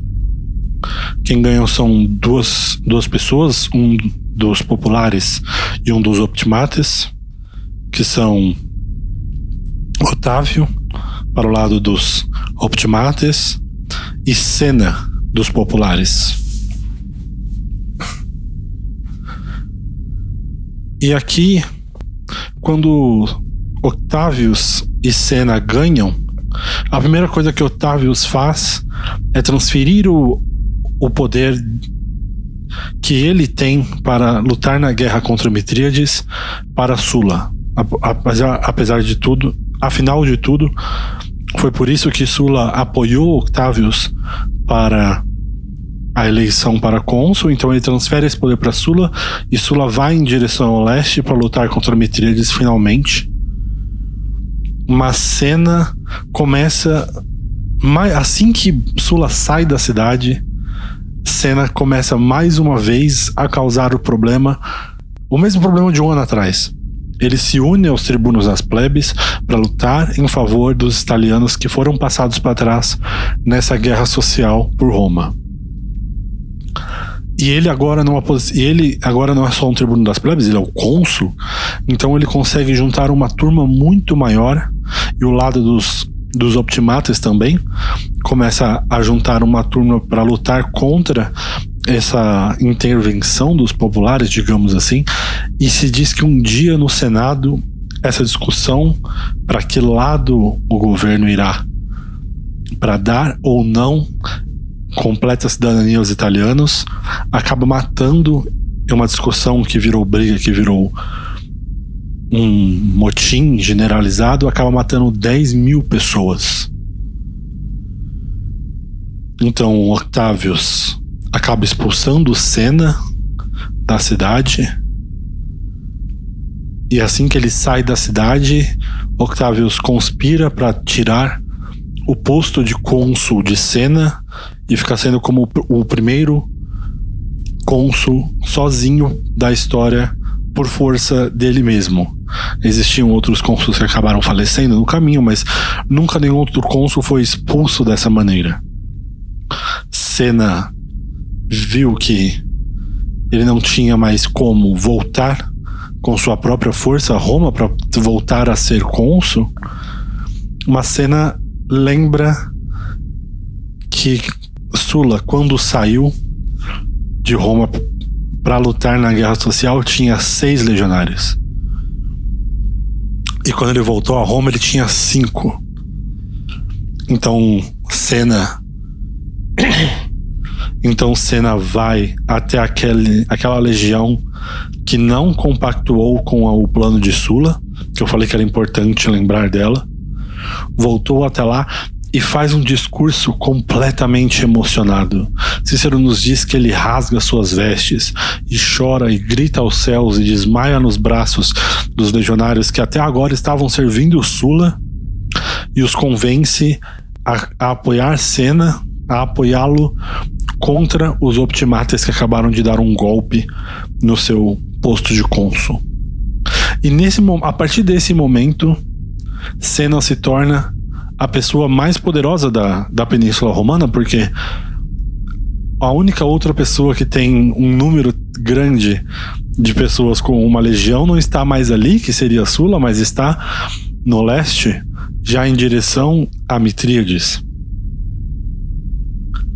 Em toda essa bagunça, ele também se torna a pessoa mais poderosa porque Caio Mário, quando fugiu dos, do ataque de Sula, foi perseguido por, por outros pelos pelos legionários que Sula colocou atrás dele e ele escapou de ser pego por 11 vezes seguidas. Quando ele conseguiu chegar numa cidade italiana pequena chamada Fritzes, ele estava quase morto. Ele chegou em Fritzes, pediu um para alugar um quarto com o dinheiro que ele tinha em seu bolso e foi dormir de cansado que ele estava de fugir por quase três dias e três noites dos exércitos de Sula. E o povo da cidade reconhece Caio Mário, ele é uma das pessoas mais, não só famosas, mas mais populares de toda a Itália, especialmente entre o povo que faz parte do grupo que nós chamamos aqui de populares mas eles sabem também que Sula, agora o novo, o novo todo-poderoso do exército romano, está atrás de, de Caio Mário. e o povo da cidade discute na praça o que fazer enquanto Caio Mário dorme, eles chegam à decisão de matar Caio Mário no seu sono e entregar o seu corpo a Octavius. Então, enquanto Caio Mário dorme, um assassino que foi designado pela cidade vai até o quarto dele, armado com um punhal. E a, e a história que, que, é, que acontece agora é contada por mais de seis fontes da antiguidade diferentes. É uma das histórias mais. É um dos das cenas mais bem relatadas da história da República Romana. O assassino entra no quarto de Caio Mário. Ele está chegando perto para atacar Caio Mário. E se diz Caio Mário, sem, fazendo um, um mínimo barulho, se diz Caio Mário levanta na escuridão completa, sem ver a pessoa, com fogo em seus olhos. Cícero diz fogo, os, os escritores romanos dizem faíscas, mas todo mundo concorda que ele acordou com um, ódio muito grande, olhando na direção do seu assassino, mesmo sem vê-lo na escuridão, e diz: Você ousa matar Caio Mário? Naquele, naquela imposição de voz que, que coloca nas palavras Caio Mário todo o peso da sua história, todo o peso que ele teve na história romana e o assassino cai com o susto, volta correndo à praça onde o povo estava esperando o resultado do que ele iria fazer. Ele chega chorando e diz: Eu não sou capaz de fazer isso com Caio Mário. E a cidade começa, todo, todas as pessoas da cidade começam a perceber, uma por uma, o que eles estavam tentando fazer. Eles estavam tentando mandar matar um dos maiores homens da história da República e uma das pessoas que mais salvou, como, como eu comentei no episódio passado, ele é chamado o refundador de Roma. Por tamanhas as suas contribuições, salvando Roma de diversos perigos que ameaçavam simplesmente dizimar a história da República. Então eles deixam Caio Mário vivo. Caio Mário não fica mais na cidade porque de bobo ele não tem nada. Ele vai, ele se exila no norte da África. E enquanto ele está no norte da África, acontece essa história que nós estávamos contando, em que Senna é expulso do, seu, do seu posto de cônsul, consegue o apoio do, da outra legião e vai andando pelo interior da Itália organizando o apoio das pessoas que não, que não concordam com o que Sula e Octavius e o grupo dos Optimates fez nesse último ano e meio. Notícias dessa reviravolta chegam até Caio Mário no norte da África. E ele que é um homem que, de tudo que se pode dizer sobre ele, acho que o maior talento de Caio Mário é que ele não, não deixa uma oportunidade passar. Ele ouve isso, ele vai em direção ao porto, pega um navio e desembarca na África. Ele vai em direção ao porto, ele pega um navio e desembarca na Itália. E quando ele desembarca na Itália, ele desembarca em território dos aliados dos italianos. E quando ele chega na Itália, ele desembarca em território dos aliados italianos de Roma aqueles que acabaram de ser passados para trás pelo grupo de Sula e Octavius. E ele diz, a, a história nos diz que ele utilizou desse momento o máximo que ele pôde. Ele chegou, ele não tinha feito a barba desde que fugiu, não havia cortado o cabelo, estava magro, suas roupas rasgadas e sujas. E ele chega e ele faz um discurso que consiste nas, nas simples palavras: olhem para mim, quem eu sou.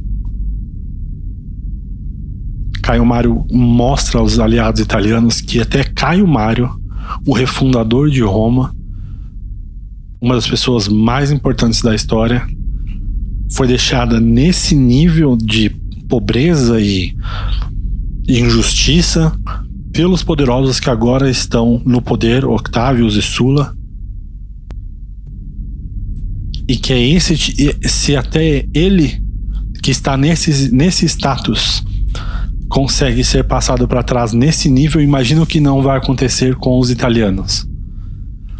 Então Caio Mário vai andando pela Itália, mostrando esse, esse discurso aos aliados italianos pelas cidades em que ele passa, e ele chega no campo de cena e fala me fala que tem esses, essas pessoas para segui-lo e que ele está à disposição de cena para lutar contra Octavius. E na hora que ele faz isso, ele muda completamente a balança da batalha, porque até o momento seria a cena contra Octavius, os dois criando uma briga mais ou menos de igual para igual. Mas na hora que cai o Mario, que já está nos seus 70 anos, já é um idoso, já é uma pessoa muito velha mesmo, mas ele na hora que ele entra na cena, ele automaticamente se torna o melhor general é de toda a Itália. Porque Sula está no leste lutando a, a batalha contra Mitríades que ele conseguiu ganhar nessa disputa toda. Mas automaticamente ele se torna o melhor general e ele muda completamente a balança. Que, que e agora o que seria uma batalha mão a mão ou mano a mano mais ou menos igual, ele simplesmente usa a inteligência que ele tem como um dos maiores generais da história. E ele sabe que ele não precisa entrar em Roma para derrotar Roma. Então ele cerca a cidade, faz uma barreira em todos os rios e interrompe tanto o fluxo de água quanto de comida em Roma e simplesmente espera. Mesmo aos seus 70 anos, mesmo com os problemas que ele está começando a desenvolver, ele ainda é um gênio militar suficiente para saber como derrotar uma grande cidade sem precisar levantar uma arma sequer. E as pessoas agora começam a voltar às boas graças de Mário no sentido de saírem de Roma. Primeiro, os aliados dos populares voltam pro lado de Caio Mário. Eles saem de Roma, literalmente, e entram no acampamento de Caio Mário e Senna. Depois as pessoas que, que simplesmente começam a perceber que, que fim vai levar essa batalha também saem e se juntam a Caio Mário. E por fim, os aliados dos Optimates, que percebem que essa batalha não tem como ser ganha, porque se mesmo se eles quisessem antes entrar em, em confronto direto, mesmo com a desvantagem de não ter um Caio Mário do seu lado, agora que várias pessoas entraram ao, pro lado de Caio Mário, eles não têm mais chance. Então eles abrem os portões de Roma e deixam Senna e Caio Mário entrarem para acabar com essa briga de uma vez por todas. Os aliados de Octavius dizem para ele fugir, ele se recusa. Ele veste a sua roupa de cônsul, todos os hobbies e armas e senta no seu trono e espera a chegada de Senna e Caio Mário. E eles mandam um cavaleiro à frente e o cavaleiro corta a cabeça de Octavius e entregam nas mãos de Caio Mário. A cabeça de Octavius é a primeira cabeça de um cônsul a ser empalada em praça pública na história de Roma. E Caio Mário simplesmente começa a dominar o cenário de Roma de uma maneira que se pode dizer, o mínimo que se pode dizer é carnificina. Todos os aliados de Caio Mário de Sena, agora recolocado no posto de cônsul, começam a matar todos os aliados dos optimatas que encontram, num nível em que se uma pessoa passa por Caio Mário na rua e acena para ele, se Caio Mário não acenar de volta para essa pessoa, essa pessoa é morta ali mesmo.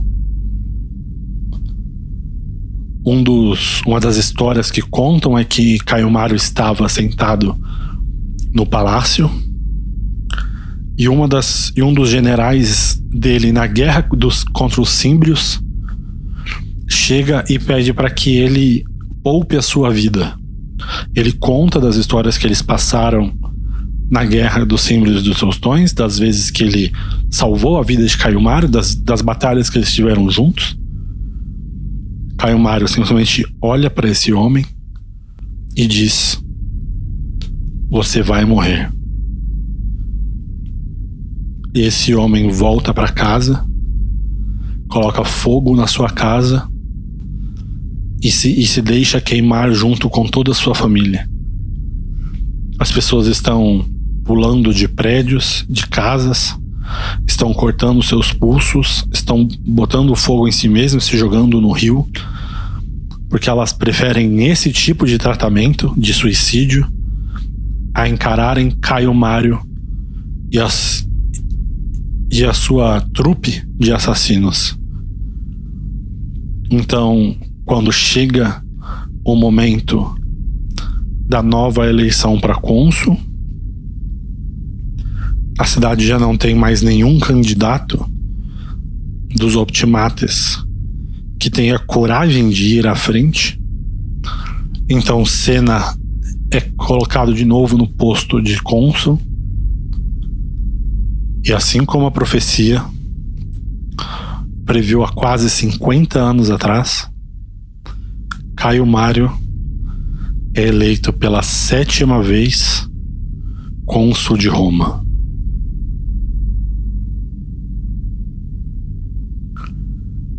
alguns dos historiadores analisam as escritas sobre Caio Mário nessa época e atribuem alguns a demência ou Alzheimer, alguns a algum tipo de problema neurológico, supõem que ele teve um derrame ou alguma coisa assim. Mas muitos dizem que ele sofria apenas de ansiedade porque Caio Mário reportadamente, not, notaria, notadamente não dorme mais. Ele está cada vez mais nervoso, cada vez mais à beira da loucura, porque ele sabe que quando um lobo domina uma área, o pior pesadelo dele é que o leão volte àquela área. E o grande lobo romano, que foi Caio Mário, não consegue mais dormir, sabendo que lá fora, em algum momento apenas dependente do final da guerra contra Mitríades, o grande leão que é Sula daqui a pouco estará de volta e entrará com fogo nos olhos a Roma. E entrará com fogo nos olhos em Roma.